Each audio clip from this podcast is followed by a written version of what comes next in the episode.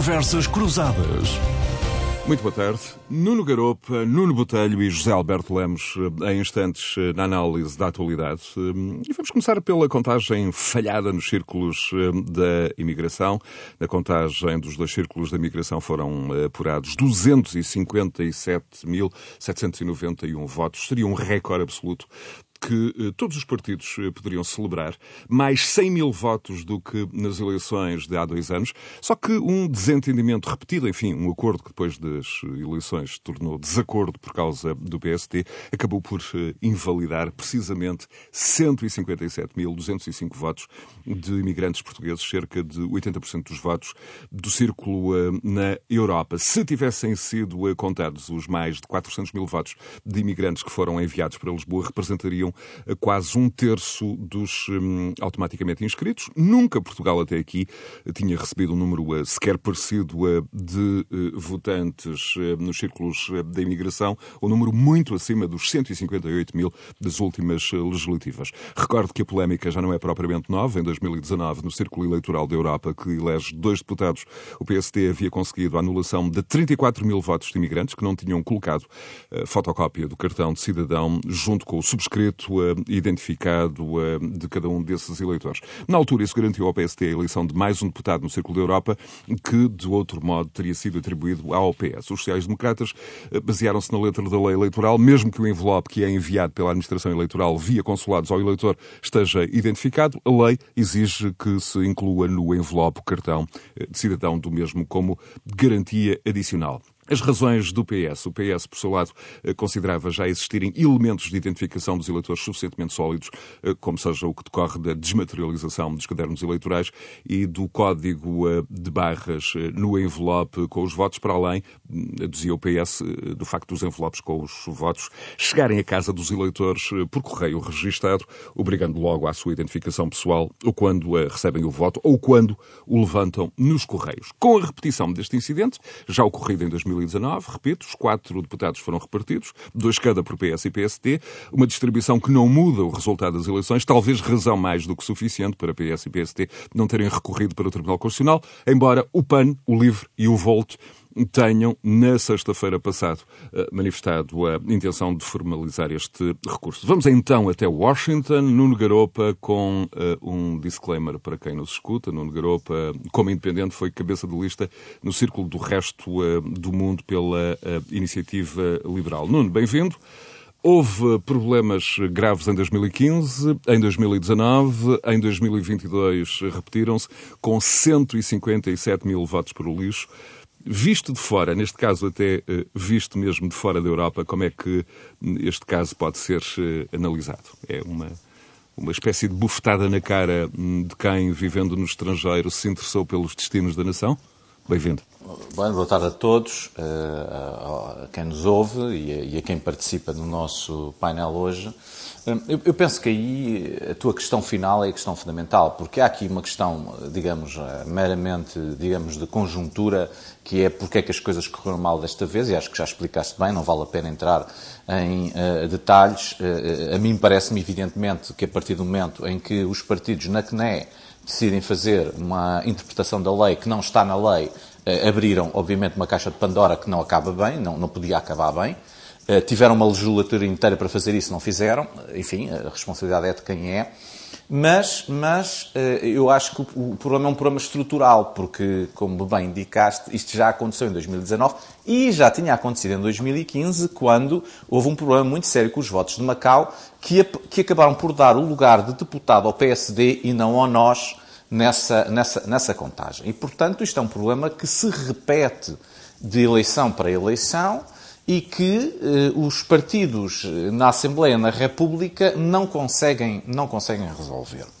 E desse ponto de vista, eh, eu penso que a resposta que se houve agora, que é agora é que vamos mudar a lei, portanto, à terceira vez, parece que há um problema que finalmente estamos de acordo que é preciso mudar a lei, mas a, a, a, a mudança da lei que vão fazer é, é, uma coisa absolutamente marginal. Porque o problema, de fundo, é a participação do, dos votos dos não residentes tem que ser feita de alguma forma que não seja presencial. Isso todos entendemos, porque só há 34 consulados, a grande parte dos imigrantes vivem em zonas que não estão servidas diretamente por um consulado e, portanto, nós, se exigirmos a participação presencial, vamos ter uma taxa de participação uh, baixíssima.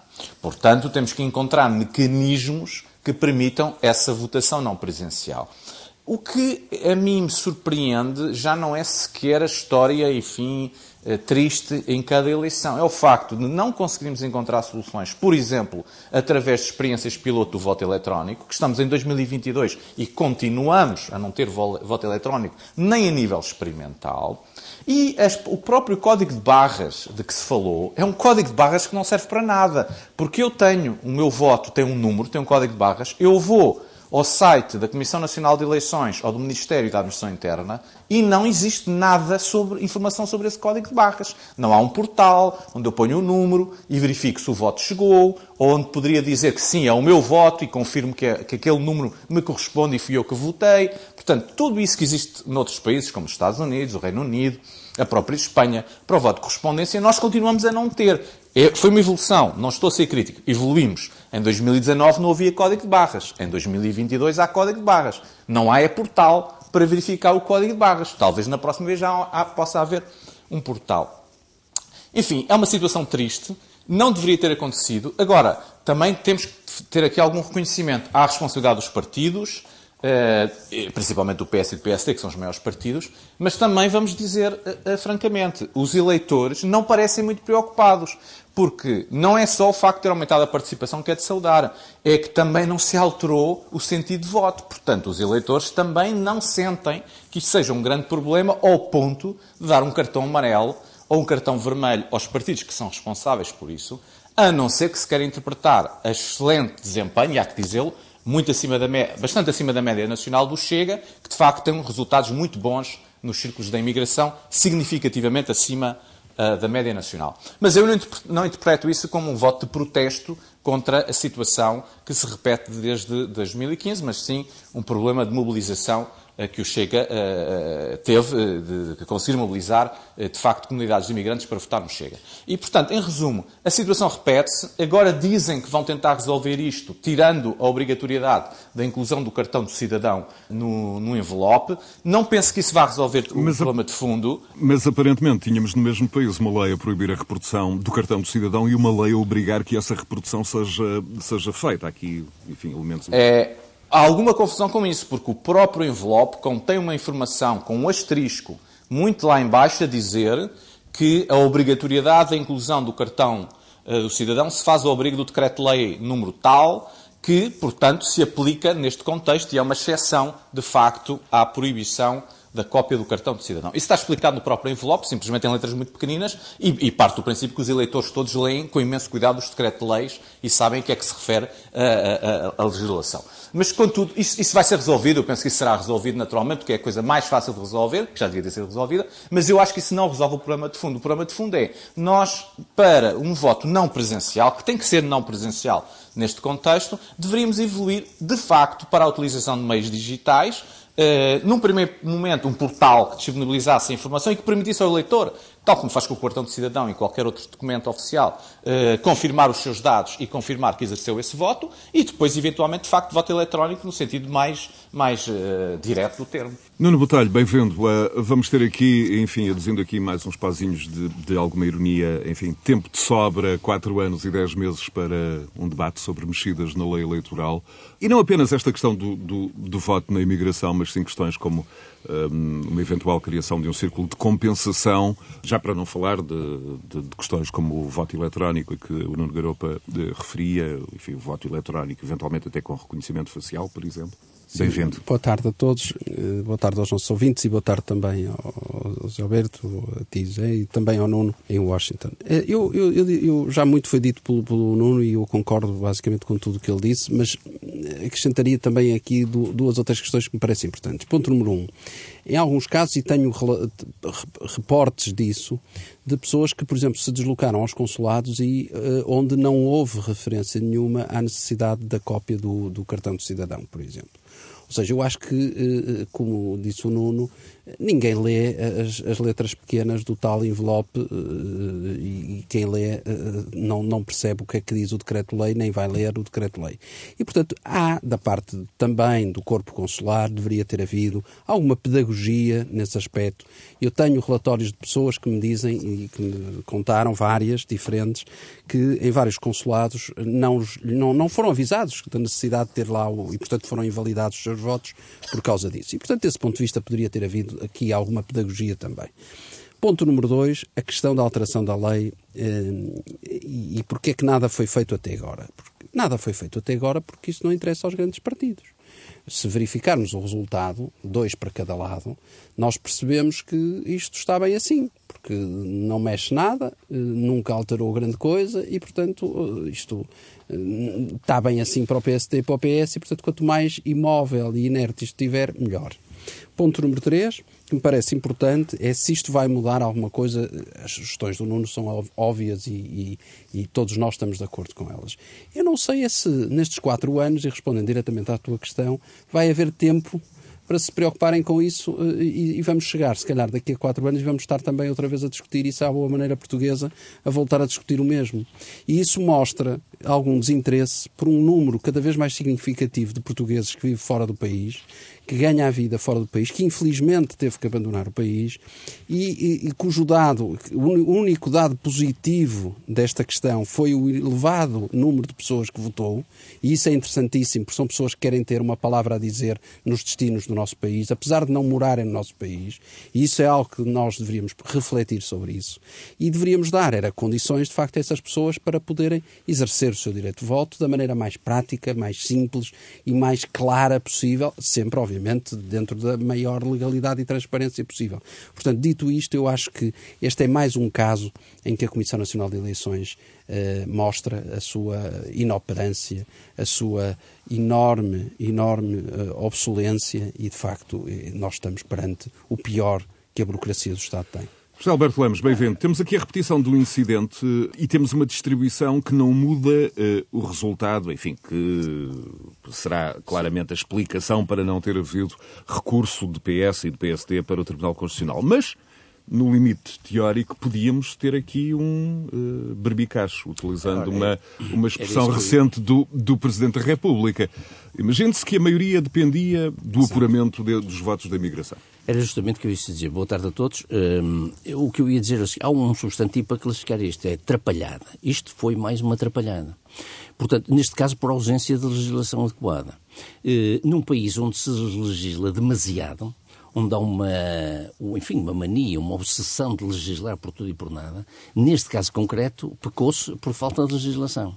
E embora tenha havido evolução de uma eleição para outra, de 15 para 19, pelos vistos, como o Nuno Garopa explicou, eh, na verdade isto é uma atrapalhada. E a questão que eu ia levantar era justamente essa. Vamos imaginar, o, Nuno lhe disse, os votos habitualmente são divididos entre o PS e o PSD, portanto está tudo bem.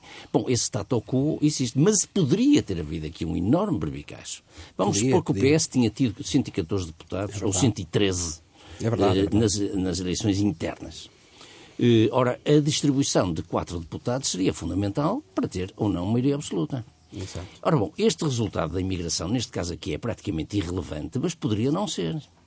E ter, verificar numa eleição que há 157 mil, é isso? Ou 175 157 mil? 157 mil votos anulados é uma coisa inacreditável. Não 157.205. É. Não estamos a falar de meia dúzia de votos, não. estamos a falar de votos. De 400 exemplo, mil, sensivelmente. Houve muitos deputados eleitos nos círculos nacionais que foram eleitos por 19 mil votos, ou 22 é mil votos. É, é Quer dizer, anular 157 mil votos não é brincadeira nenhuma, dava a eleição de vários deputados. É evidente que aqueles, aqueles deputados estão, aqueles votos estão confinados a, a quatro deputados, neste caso a dois, porque foi no Círculo da Europa, não é? Sim. E, portanto, mas toda esta atrapalhada é, é inacreditável, quer dizer, é inclassificável, porque só, eu acho que só um país incauto, não é verdade, onde eh, é que estas coisas podem acontecer. Eu fico perplexo com isto. Fico perplexo com isto, sinceramente. Depois os partidos degladiam-se por questões lá na Caprina, não é verdade? Mas não tratam daquelas coisas que são essenciais.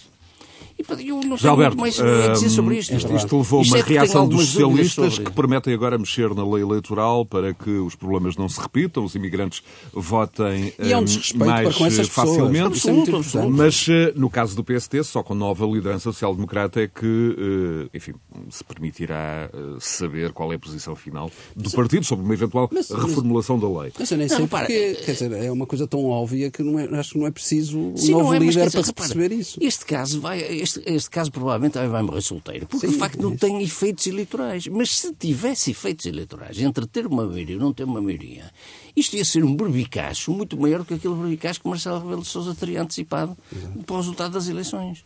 Como é que se ia resolver isto? A maioria ou, ou minoria do, do PS ficaria dependente de uma decisão do Tribunal Constitucional? Estes votos iam ser recuperados, não iam ser recuperados, íamos pedir às pessoas para votar de novo. Eh, quer dizer, tudo isto é me deixa perplexo. José Alberto, já agora em, questão, eh, enfim, de, uma forma mais global, a própria lei eleitoral e mexidas, eh, questões como a criação de um círculo de compensação, a própria distribuição sim, dos deputados sim. com método, enfim, mais favorável aos grandes partidos. Por exemplo, é- no global, é o CDS teve mais de 80 mil votos e há pouco referias que um, deputados podem ser eleitos por 19 mil votos. Certo, mas também depende muito da consideração demográfica geográfica da concentração dos votos em determinados círculos, isso já sabemos. Eh, bom, isso é outro debate completamente diferente deste, como é natural. Eh, há muito tempo que se discute a ideia de um sistema misto. O nosso método onde parece-me um método justo, embora talvez necessitasse ser um pouco ajustado, mas neste caso até ajustado mais para favorecer os círculos que são pouco populosos, menos como, densos, tipo, exatamente, como Porto Alegre, Porto Alegre Bragança, Castelo Branco, Castelo Branco, etc. Um, fazer aí algo, mas sobretudo, talvez... Uma discriminação isso, positiva. Exatamente. Fundo. Essa é uma discussão uh, de fundo, é uma discussão de mudança do sistema do sistema eleitoral português. É uma discussão, é quase uma revolução nessa matéria. Evidentemente, há muito tempo que se discute isso, nunca se avançou nada, mas a ideia era eventualmente adotar um sistema de círculos uninominais em que, que favoreceria, favoreceria a vinculação dos deputados ao seu respectivo círculo, evitando esta, esta distanciamento em que as pessoas não sabem ao fim e ao cabo em quem é que estão a votar, mas compensado por um círculo nacional em que seriam buscar os restos, digamos assim, de cada círculo para aprovar. O chamado é, círculo fundo, de compensação. Círculo de compensação. É, no fundo, é o sistema alemão que parece ser o sistema mais equilibrado nessa matéria, porque, por exemplo, em termos de círculos nominais, o sistema inglês, por exemplo, eu discordo totalmente sim, do sistema também é inglês. É mais. O francês já tem duas voltas, já é um bocadinho melhor, sim. porque possibilita uma eleição mais justa, digamos assim, ou, mais,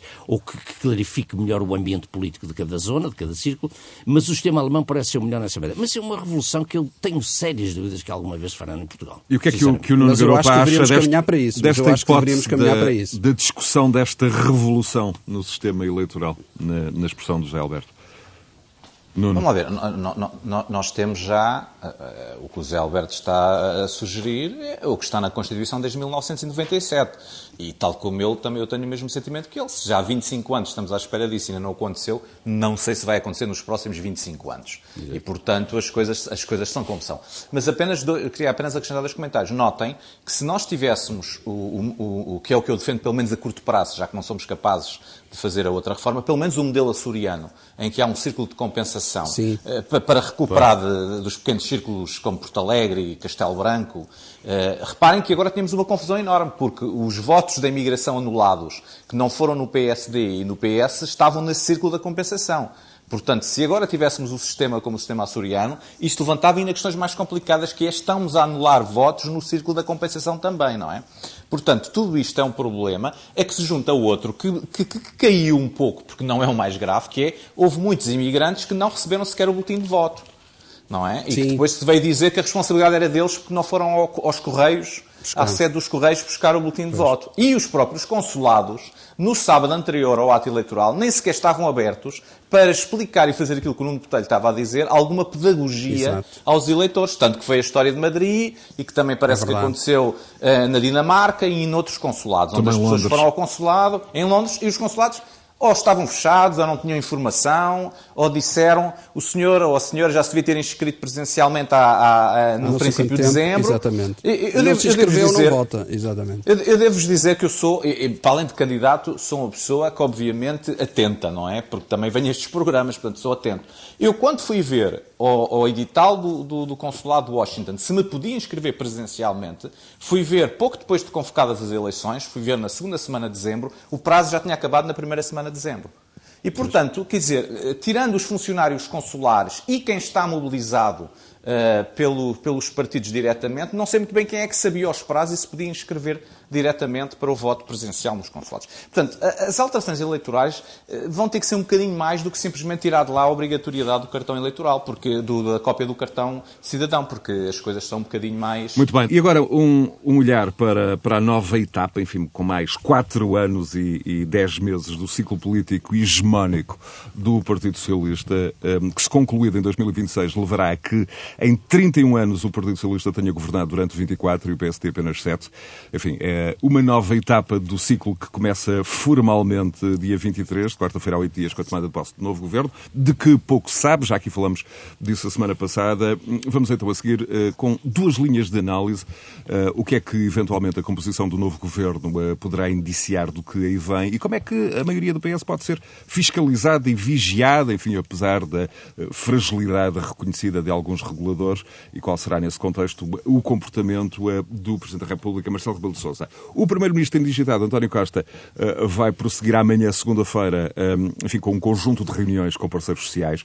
Amanhã e na terça-feira o foco vai estar sobretudo na economia, num governo em que aparentemente o foco é eh, economia, um governo assente na bazuca, assente nos fundos do PRR e de Portugal 2030. Nuno Garopa, qual é a tua expectativa? Vamos ter mais PS ou mais sociedade civil no novo governo? E de que forma isso pode ser um sinal avançado do que, do que aí vem? Parece-me que o Partido Socialista, António Costa, nomeadamente, aliás, mais António Costa que o Partido Socialista, porque isto parece-me que é uma vitória de António Costa mais que uma vitória do Partido Socialista, as indicações que vai dando é de que é um governo de, de continuidade e, e, nesse aspecto, acho que está de acordo com as expectativas do eleitorado, porque o eleitorado votou pela continuidade. Eh, ele próprio tem insistido que o Orçamento de Estado que vai apresentar não é exatamente, exatamente o mesmo, mas é quase o mesmo.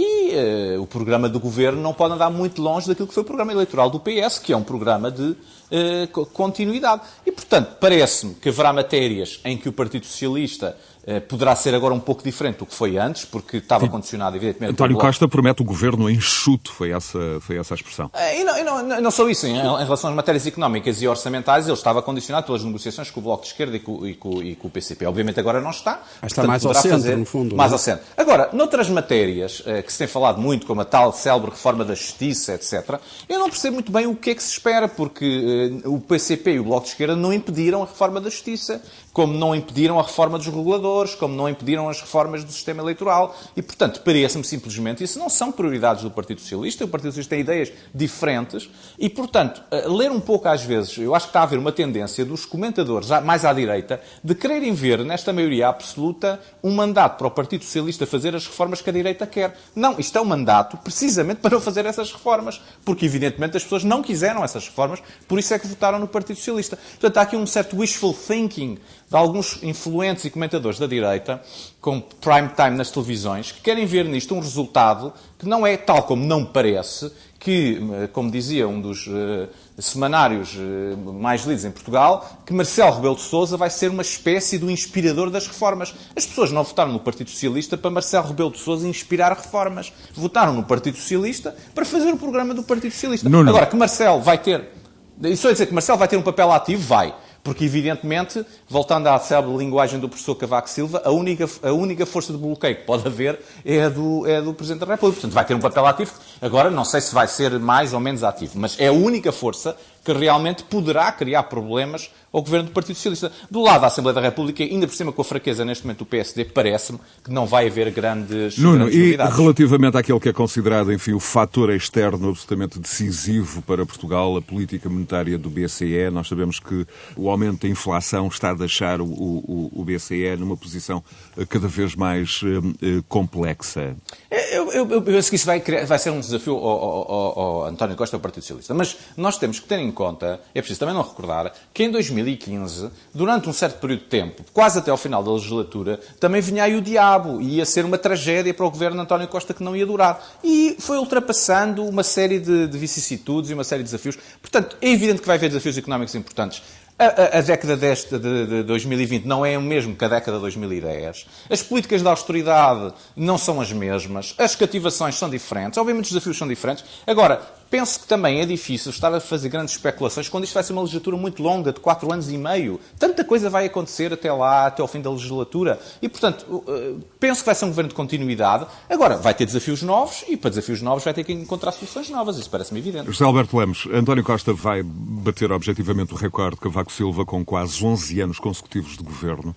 Há aqui uh, uma oportunidade rara nas carreiras políticas, uh, enfim, de conferir uma marca, de deixar uma marca, dar aqui um salto na qualidade de, de, vida do país, dos portugueses, equivalente à, à dos outros Estados da União. Uh, já falamos aqui disto na semana passada, se bem nos recordamos, embora não estivéssemos no Europa, claro. Mas eu acho que o, o António Costa tem essa oportunidade.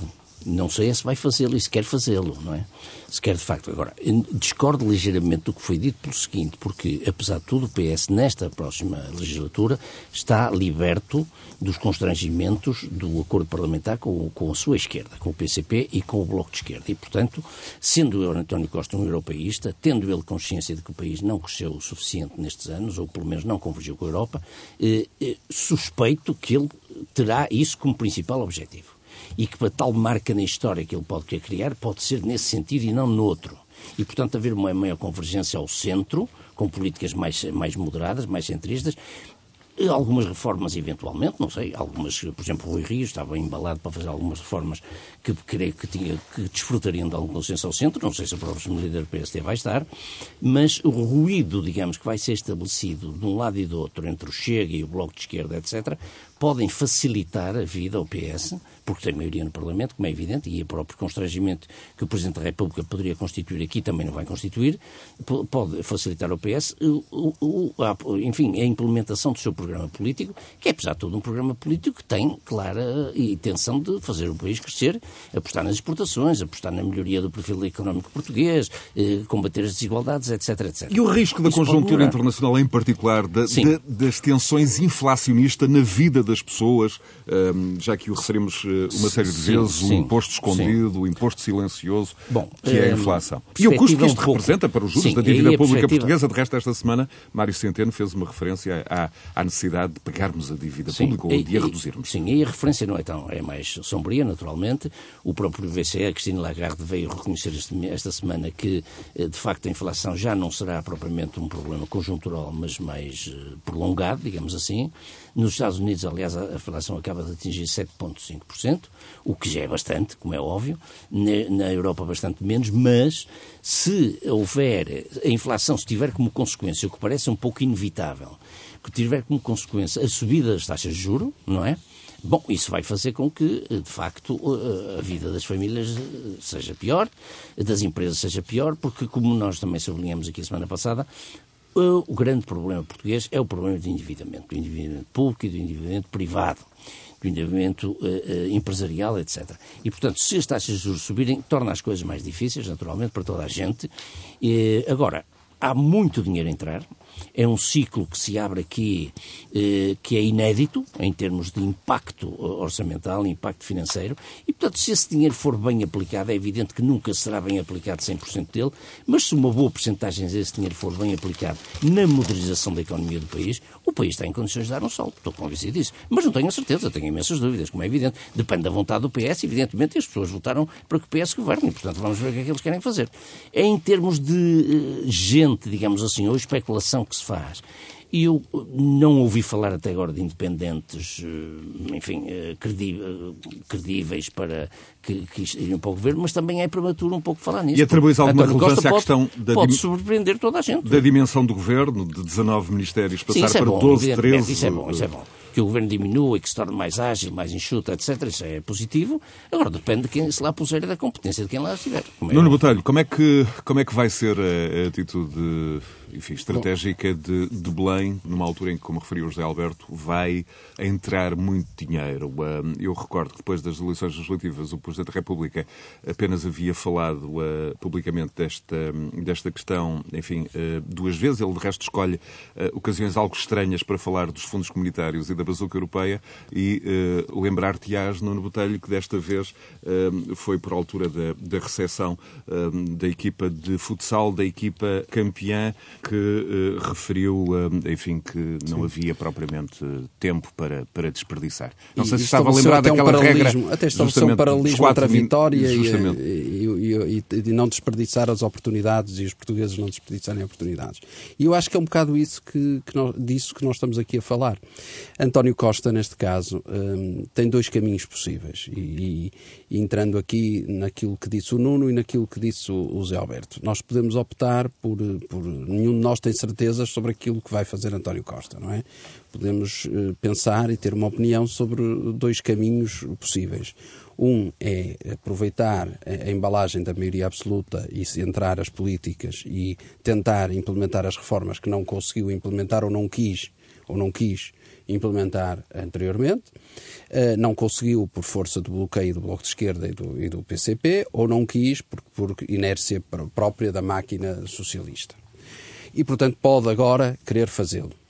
E uh, basta pensar que, por exemplo, uh, ainda esta semana tivemos as confederações empresariais a apresentarem, entre aspas, um caderno de encargos ao Governo, ainda antes do Governo entrar em funções, de uma série de medidas que viam como importantes para a competitividade da economia portuguesa. E isso é interessante porque mostra que há uma predisposição também para o diálogo, para a discussão e para, uh, digamos assim, concertação medidas social. Medidas vão ser reafirmadas esta segunda e terça Exatamente. E, dito isto, há outro caminho possível que é pensar assim, não, António António Costa não quer ficar na história como um reformista, como alguém que fez aqui história, que aproveitou a bazuca, que aproveitou os fundos comunitários, reconverteu a economia portuguesa e quer fazer mais do mesmo. Continuar a manter as clientelas, manter os funcionários públicos tranquilos, continuar a manter eh, os pensionistas sossegados e, portanto, vai continuar a querer preparar o PS para 2026 ter mais uma vitória e perpetuar-se no poder e, portanto, nada a fazer e o país continuar a empobrecer alegremente.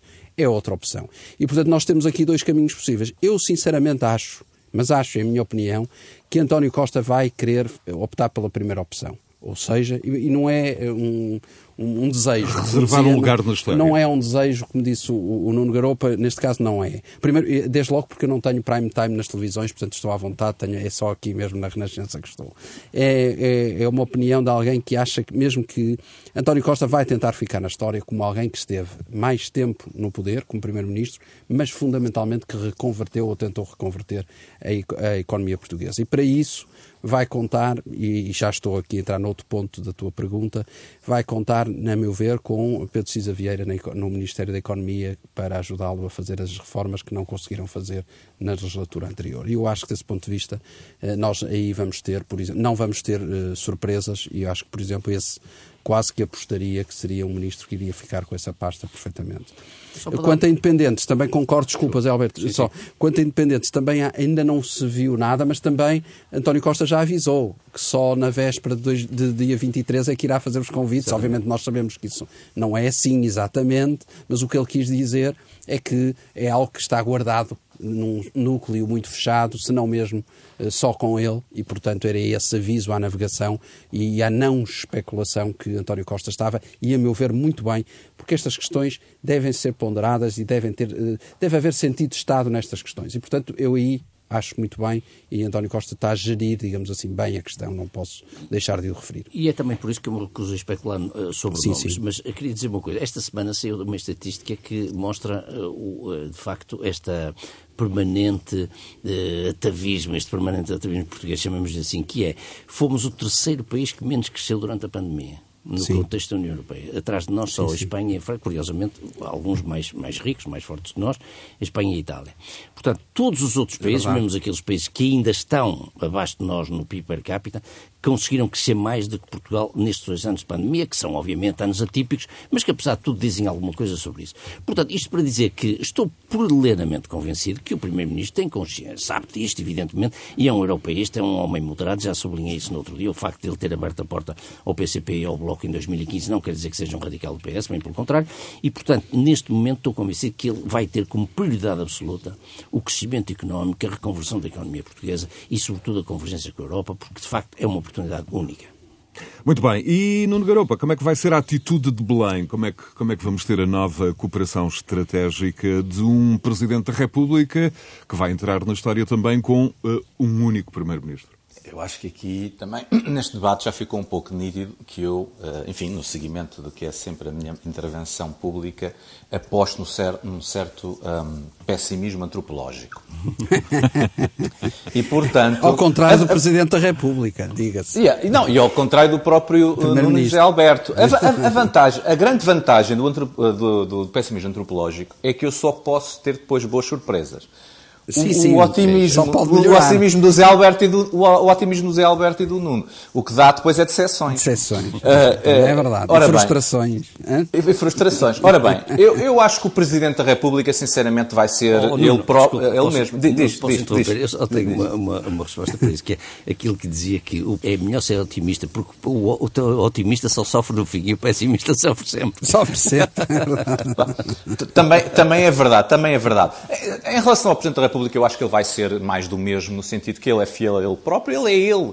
E, portanto, eu não acho que ele vá ser um Presidente da República eh, de maneira nenhuma eh, eh, uma força de, de, obstrução e de bloqueio no sentido literal do termo. Pelo contrário, acho que vai ser um Presidente da República que colaborará com o Governo, como colaborou nos últimos seis anos, eh, desse ponto de vista, mas, por outro lado, também é um Presidente da República que terá os seus episódios de divergências, como também teve. E, portanto, desse ponto, desse ponto de vista, eu não penso que o Presidente da República... Eu, eu, eu digo isto no sentido até de elogio, não de crítica, porque eu acho que o Presidente da República, ao contrário de outros Presidentes da República, que eu estou a pensar, evidentemente, do General Lianes, e do Presidente Soares, nomeadamente, eh, mercê dos ciclos em que viveram, eram pessoas que até tinham projetos concretos eh, eh, políticos, no sentido, o General Lemos evidentemente fez o PRD e o, o Dr. Mário Soares estava interessado em procurar uma solução dentro do PS que permitisse ao PS ganhar umas eleições quanto antes. Eu acho que Marcelo Rebelo de Sousa, porque não tem uma aula dentro do PSD, e porque também, na minha opinião, ficou um pouco chamuscado com a história da sua ligação à candidatura de Rangel, que nunca se percebeu muito bem uh, se houve, não houve, o que interessa na percepção pública, houve. Eu acho que ele ficou um pouco chamuscado, acho que o Presidente da República não tem nenhum interesse em alimentar guerras estapafúrdias com o Governo e com o Partido Socialista e, portanto, desse ponto de vista, será provavelmente um Presidente que colabora, mas que de vez em quando terá vetos à lei e haverá divergências inevitáveis. Nuno, e olhando já para, para a crise da direita, um, enfim, tu tens defendido sobretudo um, no espaço público, um, não só aqui, como através dos dois livros que uh, publicaste nos últimos anos, que, uh, enfim, livros que podem ser facilmente googláveis, passa o neologismo com o teu nome, que a crise da direita uh, tem elementos muito mais conjuntos conjunturais que estruturais nos últimos anos. Uma posição esta de, de, conceder esta espécie de primazia ao lado estrutural que não parece ser partilhada por muitos colunistas e até lideranças, eh, enfim, do PSD e do CDS, já agora os partidos tradicionais.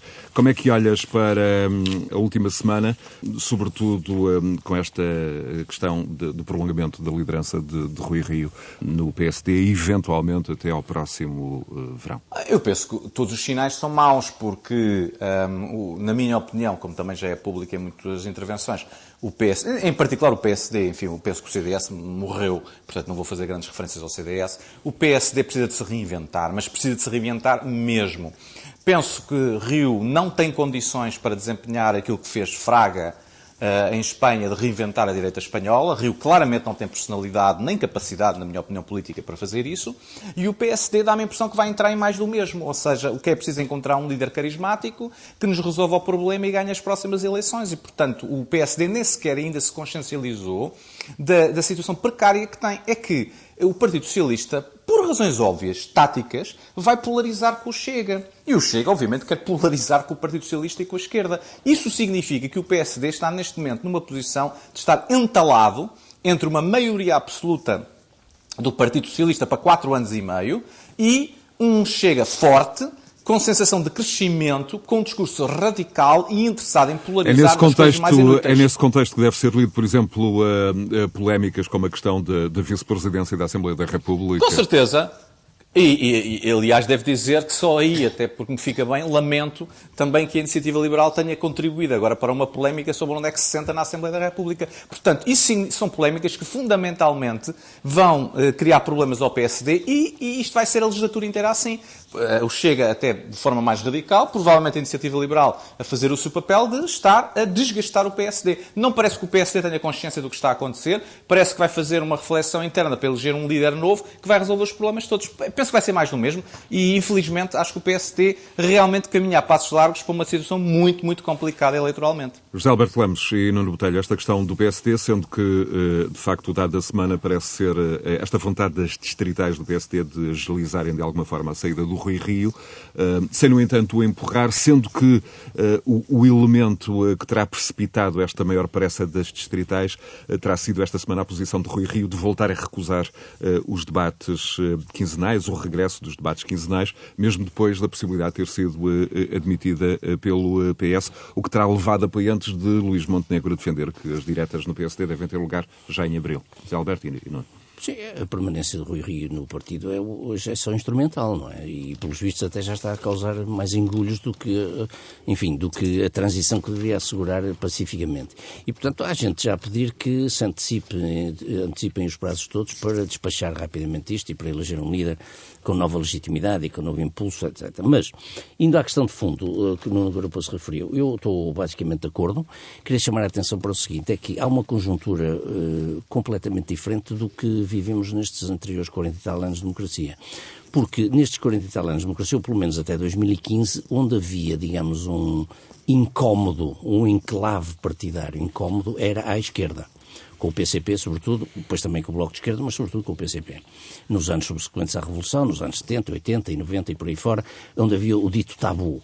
Neste momento, o tabu existe à direita. E, portanto, isso põe uma dificuldade muito acrescida aos partidos de direita, nomeadamente ao PSD, como é evidente que é o maior partido e que continuará a ser, muito provavelmente, e, portanto, põe uma dificuldade acrescida, sendo que o Chega habilmente, taticamente, vai tentar polarizar as coisas com o PS, como é evidente, e, portanto, o, o, o, PSD perdeu uma implantação social muito significativa, também o dissemos aqui na semana passada, eh, forças mais dinâmicas de, de, das cidades, de interior, etc., etc., estão a abandonar o PSD, abandonam o PSD, e, portanto, o PSD precisa de se reformular nesta matéria, eh, e eh, um novo líder do PSD tem que repensar isto de alto a baixo porque de, dessa implantação e desse, dessa dinâmica que se cria, digamos assim, socialmente, é que advém depois, mais tarde ou mais cedo, os votos. E, portanto, este enclave eh, do Chega é muito incómodo. Isto traz para a direita portuguesa uma coisa que não existiu até agora, que foi a balcanização da direita portuguesa. Aliás, o termo enclave até foi usado, por acaso, nos acordos de Dayton para resolver a questão da, dos Balcãs, justamente. E, portanto, eu acho que o enclave é um termo feliz eh, e que uh, aquilo que existia antes, que era um grande dogmatismo inquistado à esquerda, passou a estar agora um grande, passou a ser agora um grande dogmatismo inquistado à direita. E, portanto, isto não vai ser nada fácil de resolver, sobretudo se tivermos em conta que as coisas podem evoluir para o chamado cordão sanitário em, termos de, em, em torno do Chega e, portanto, tornando ainda mais difícil a constituição de uma maioria de direita que seja alternativa à atual maioria do PS. Nuno Botelho. Eu estou de acordo globalmente com, com, com, as duas anteriores intervenções, mas precisaria, eh, ia precisar aqui, por exemplo, do José Alberto, aqui algumas questões. E, curiosamente, não foram as pessoas que abandonaram o PSD eu cada vez mais acho que foi o PSD que abandonou as pessoas do interior e essa, essa tal sociedade civil. Eu, é, é, claramente eu sinto isso. Eu falo com as pessoas e as pessoas sentem-se abandonadas pelo seu partido, pelo que é de sempre que foi o PSD. Eu, eu estou a falar à vontade, não sim, estou a falar sim. com. Não sou eu disse que perdeu esse eleitorado. Exatamente, perdeu. mas eu queria sim, só precisar isso, essa informação, porque isso denota um desinteresse por parte das lideranças, sejam distritais, conselhias, os núcleos e até nacionais, do PSD face a essas pessoas, a essa sociedade civil, essas, essas forças vivas que mexiam as diferentes sociedades, os diferentes núcleos, as diferentes comunidades. Sejam as comunidades de bombeiros, sejam as comunidades associativas, de agentes sindicais, eh, todas essas pequenas comunidades espalhadas por este país sentem-se abandonadas pelo PSD. E desse ponto de vista, a tarefa que está uh, posta em cima da mesa para o próximo presidente do PSD não é uh, menor do que isto, é de cima a baixo mesmo. Ou seja, é voltar a, a calcorrear o país e a reorganizar o partido e tornando, de facto, o partido um partido de bases e o, aquele partido que sempre foi chamado o partido mais português de sempre, Nuno, voltar Nuno a ser Botelho, esse partido. E quando, quando te referes a essa, a essa bolsa de eleitores, uh, incluís também aí um eleitorado que, direta ou indiretamente, depende do Estado uh, e, e, ao qual, enfim, o PSD Sim, absolutamente. E tem tido problemas, no mínimo, tem, de comunicação. E tem tido um discurso absolutamente dúbio e, e, e, difuso e não tem falado claro para essas pessoas. Durante anos, o, o, o governo, por exemplo, de Cavaco Silva foi acusado várias vezes de trabalhar e, e governar para o, o, funcionalismo público. Durante anos, isto foi uma, uma crítica apontada ao cavaquismo. Sim, sim, sim. O PSD abandonou por completo essas pessoas os professores, essa classe, os professores, a classe dos professores era claramente, não era só uma classe, digamos assim, de esquerda, era uma classe que se revia muito naquela lógica do PSD e por isso simplesmente foi David abandonada. Justino, ele, ele, ele mesmo, o professor, fez uma tentativa certo, de reaproximação. Mas, mas, eu estou a falar uh, de coisas estruturais, não estou a falar de conjuntura. Uh, e não estou a tirar méritos a David Justino, mas quer dizer, David Justino não tem peso para, para mobilizar um, uma classe, digamos assim, que, atrás de, de, de, um, partido. E, portanto, desse ponto de vista, as lideranças do PSD abandonaram por completo essas causas, essas questões, essa sociedade civil e, portanto, o PSD vive hoje uma encruzilhada porque, de facto, continua a ser o segundo maior partido, mas a, a, sofrer constantes erosões e a ter, de facto, uma dificuldade enorme de discurso e de comunicação. Nós temos um, um, um PSD em campanha que não foi capaz, de facto, de se assumir como uh, uh, o que é que quer fazer para as famílias da classe média. Por exemplo, não fala para o pequeno comerciante, não fala para o pequeno empresário, não fala para. E, portanto, desse ponto de vista, nós temos aqui um, um desafio hercúleo à liderança do PSD. Quanto à saída do Rui Rio, Rui Rio, de facto, no meu entender, deveria dar lugar ao próximo Presidente o mais depressa possível, deveria tentar, como ele próprio disse, e disse-o na campanha eleitoral relativamente a António Costa, que António Costa deveria saber perder com dignidade, eu acho que Rui Rio deveria também sair com dignidade, porque de facto ele, ele merece sair com dignidade, mas também acho que deve fazê-lo, porque neste momento é mais uh, uh, atrapalhada que cria do que propriamente soluções. E a semana fica marcada por uma, uma nova escalada uh, na série de ataques de, de, pirataria informática de que marcas proeminentes do país uh, vinham sendo vítimas. Agora não foi o Parlamento, não foi uma empresa de comunicação social ou um hospital, uh, como o de Ponta Delgada em julho de 2021, mas sim a Vodafone, enfim, o ramo português de uma das mais conhecidas operadoras de telecomunicações do planeta, sendo que por tabela a grande novidade deste ciberataque foi que profissionais do INEM, bombeiros, hospitais, rede multi multibanco ficaram sem capacidade de receber chamadas e, e comunicações durante a noite da segunda-feira passada. José Alberto Lemos, hum, é uma vaga de ataques que tem a pandemia como ponto de partida. De resto, os especialistas dizem que o período pandémico foi uma espécie de oásis para cibercriminosos, mas temos de novo aqui um ataque que remete também para uma dimensão de controlo do espaço público por uma força desconhecida, não identificada, e para as responsabilidades do Estado, das empresas e até dos cidadãos nesta, nesta questão. Já vamos em nove. Já vamos em nove ataques uh, cibernéticos desde o início do ano. Uh, já não estou a contar com os do ano passado. Mas, e, e segundo as agências de, de cibersegurança, em, dois, em 2020 houve 170 incidentes em 26 países da União Europeia o que significará 841 milhões de horas de indisponibilidade de serviços. Ora bom, o que é que temos aqui? Neste caso concreto da Vodafone, não é só a Vodafone, como é evidente, porque da Vodafone dependiam serviços vitais para o funcionamento do Estado, nomeadamente do INEM. Aliás, há uma notícia que diz que não se sabe até se eventualmente terá morrido alguém por causa deste ataque, porque uma pessoa que tivesse um telemóvel ou que fosse uh, uh, cliente da Vodafone e que naquele momento tivesse tido a necessidade de chamar o INEM, não foi capaz de chamar o INEM. Ou seja, portanto, tudo isto ainda está, as, as suas verdadeiras consequências ainda estão por apurar na sua globalidade. Mas o que eu queria chamar a atenção aqui é para isto, é que já falamos aqui nisto no início do ano, quando foi o ataque à empresa, ou à SIC ou ao Expresso. continua a haver muita coisa que se desconhece. Eh, nenhuma empresa até agora falou de exigências de resgate.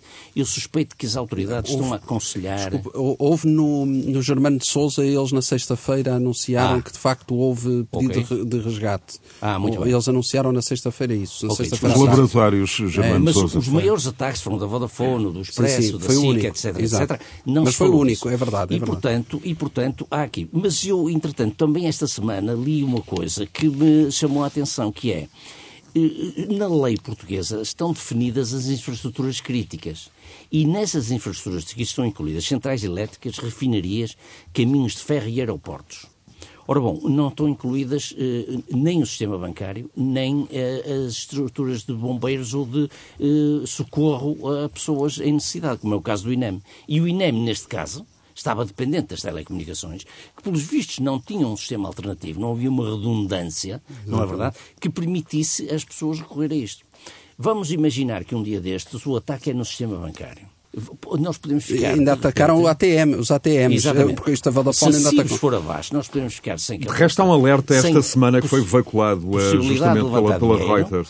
Exatamente, possibilidade de levantar dinheiro, possibilidade de fazer compras com cartões, etc, etc. Isto é, as pessoas, agora, para se prevenirem, têm que ter cash, têm que ter dinheiro uh, numerário vivo. em casa, dinheiro vivo para um eventual uh, ataque cibernético. deste género. Portanto, mas Portugal, mais do que isso, Portugal, entre os países da União Europeia, está em 23 lugar, entre os 27, está em 23 lugar no que toca à cibersegurança, ou seja, mais um ranking em que nós estamos na, na cauda da Europa. Portanto, atrás de nós só está a Chipre, Malta e a Bulgária e estamos ao lado da Grécia. Portanto, sempre bem acompanhados nestas matérias em que, de facto, a Europa nos ultrapassa sistematicamente. Ou seja, mais uma vez, vamos correr atrás de prejuízo. Portanto, agora é que estão a começar-se a tomar medidas, porque, na verdade, foi-se negligenciado beneficiando deste aspecto e, sobretudo, pelos vistos, desde o início do ano, em que a empresa foi atacada, pouco se terá feito nesta matéria. Nuno Garopa, temos uh, os magistrados esta semana uh, a dizerem que o crime organizado uh, se havia mudado de armas e bagagens para, para o universo digital. Já há muitos anos parece resultar claro que os Estados não conseguiram, enfim, mecanismos de defesa em matéria de cibersegurança eficazes, pelo menos para a dimensão da ameaça mesmo casos, eh, enfim, até de outra natureza, como o Cambridge Analytica, não tiveram propriamente uma resposta adequada dos, de, da arquitetura e dos edifícios legais. O que é que devemos esperar dos, dos poderes públicos?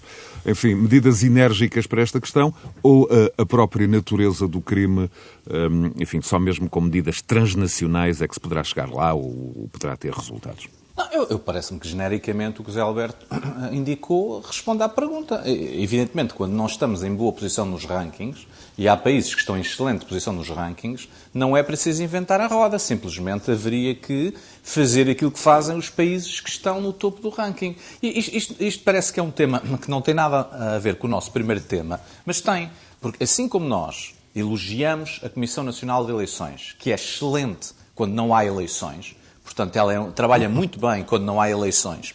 Depois, cada vez que há eleições, há problemas. Aqui, a, a Autoridade Nacional de Cibersegurança também foi sempre muito elogiada enquanto não houveram ataques claro. Eh, à cibersegurança. Agora, que há, é que se percebeu todas as fragilidades que afinal existiam.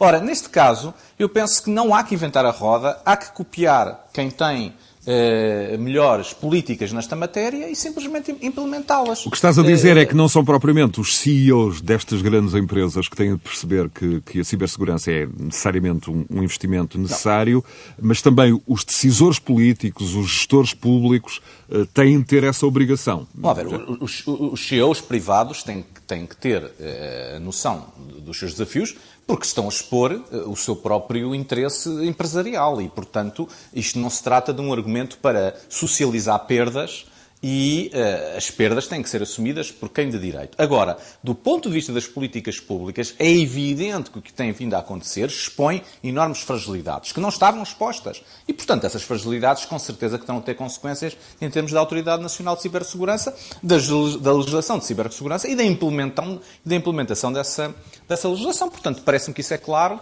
e é mais um desafio para o próximo, para o próximo governo, penso eu. Nuno Botelho. É muito o mesmo, quer dizer nós estamos perante desafios complicadíssimos, uh, um fenómeno que não é só nacional, como disse o José Alberto e muito bem, é um fenómeno mundial. Uh, se pensarmos que em França o ano passado houve uma taxa elevadíssima de empresas que foram atacadas por, por este tipo de crimes, por exemplo, uh, nós temos que pensar que uh, as empresas no seu conjunto têm que pensar nisso, mas também tem que ser uma preocupação do Estado português dotar o, o, o país de, de, condições para que isto possa, possa ser acautelado. Agora, isto é um, um desafio global e mundial, não é um desafio do, do, de Portugal. Portanto, nós estamos a, a viver uma, uma, uma, uma, crise da era da digitalização, portanto, e, e, este é um dos grandes problemas. Falávamos agora da, da questão bancária. Eu, eu, eu, eu, não sei, estou aqui a pensar, nem quero lançar pânico, nem, nem, nem problema, nem sei se, se houver um apagão bancário, se nós não deveríamos ter todos os extratos bancários em casa impressos para ter a certeza do, do dinheiro que temos ou deixamos de ter, porque depois, eh, se voltar, eh, como é que é? Estão a perceber? Portanto, há aqui Sim, claro. questões que se levantam que nós todos deveríamos pensar. Não estou a dizer para fazerem, nem para estarem, nem para ninguém entrar em pânico, Até nem nada do disso. ponto de vista de, de, de, segurança, diz ele num órgão público, não. não sei, da tua própria segurança. Não, exato. Mas não é, mas mas, mas, estou só a levantar questões, porque me sim, parece sim. importante. Portanto, nós temos que ter noção que este fenómeno é à escala global. E depois perceber outra coisa que me parece muito importante, é, é, é, e isso é que, é que é algo que as autoridades têm que perceber e tentar acautelar, é quem é que faz isso, de, com, que, com, que, com que finalidade e de que maneira é que isto é feito. E, portanto, se é um ataque concertado e de um Estado contra o outro, se é uma coisa uh, esporádica e sem, sem lógica, ou se é um ato terrorista puro e duro, uh, ou se é. Portanto, tudo isto também tem que ser levantado e ser analisado. Muito bem, uma nota final para o José Alberto Lemos, uh, sobretudo numa altura em que dizem os especialistas que há ataques que não se consegue de alguma forma uh, prevenir, os atacantes estão, estão sempre à procura de novas vulnerabilidades, sim, sim, sim. novas portas pois, de é entrada. Os dados que há neste momento apontam para grupos totalmente diferentes, quer dizer, não há aqui nenhuma coisa concertada Aliás, no caso da Vodafone estão a explorar uma pista russa, mas que não é uma pista de caráter político. Claro, é, é, é não é, está. Digamos, é uma tentativa de destruição de dinheiro a quem facilita, digamos, claro. estas coisas. Portanto, eu diria que, porque Portugal, ou porque é que Portugal está a ser atacado agora? Porque esse, não tendo os grupos, digamos, ligações entre si, aparentemente, isto é um bocado aleatório, ou seja, é um bocado a ocasião faz o ladrão. Claro. Portanto, se a porta está aberta, se ali é fácil, porque é que a gente não há de ir ali em vez de ir claro. outro sítio onde a porta não está aberta? E, portanto, isto tem a ver, de facto, com as nossas capacidades de... E com as nossas posições nos rankings também. Posso, exatamente. A nossa posição não é a nossa incapacidade claro. para investir nisto e a nossa necessidade premente de investir rapidamente, sobretudo a nível das empresas privadas. Nuno Botelho, José Alberto Lemos e Nuno Garopa em mais um Conversas Cruzadas, disponível a qualquer hora em rr.sap.pt e também no agregador dos podcasts do grupo Renascença Multimédia, o Popcasts, bem como uh, nas plataformas mais populares, como seja o Spotify, o iTunes, o Listen Notes, o Google Podcasts e outros. Continuação de bom domingo. Bom fim de semana. Conversas Cruzadas.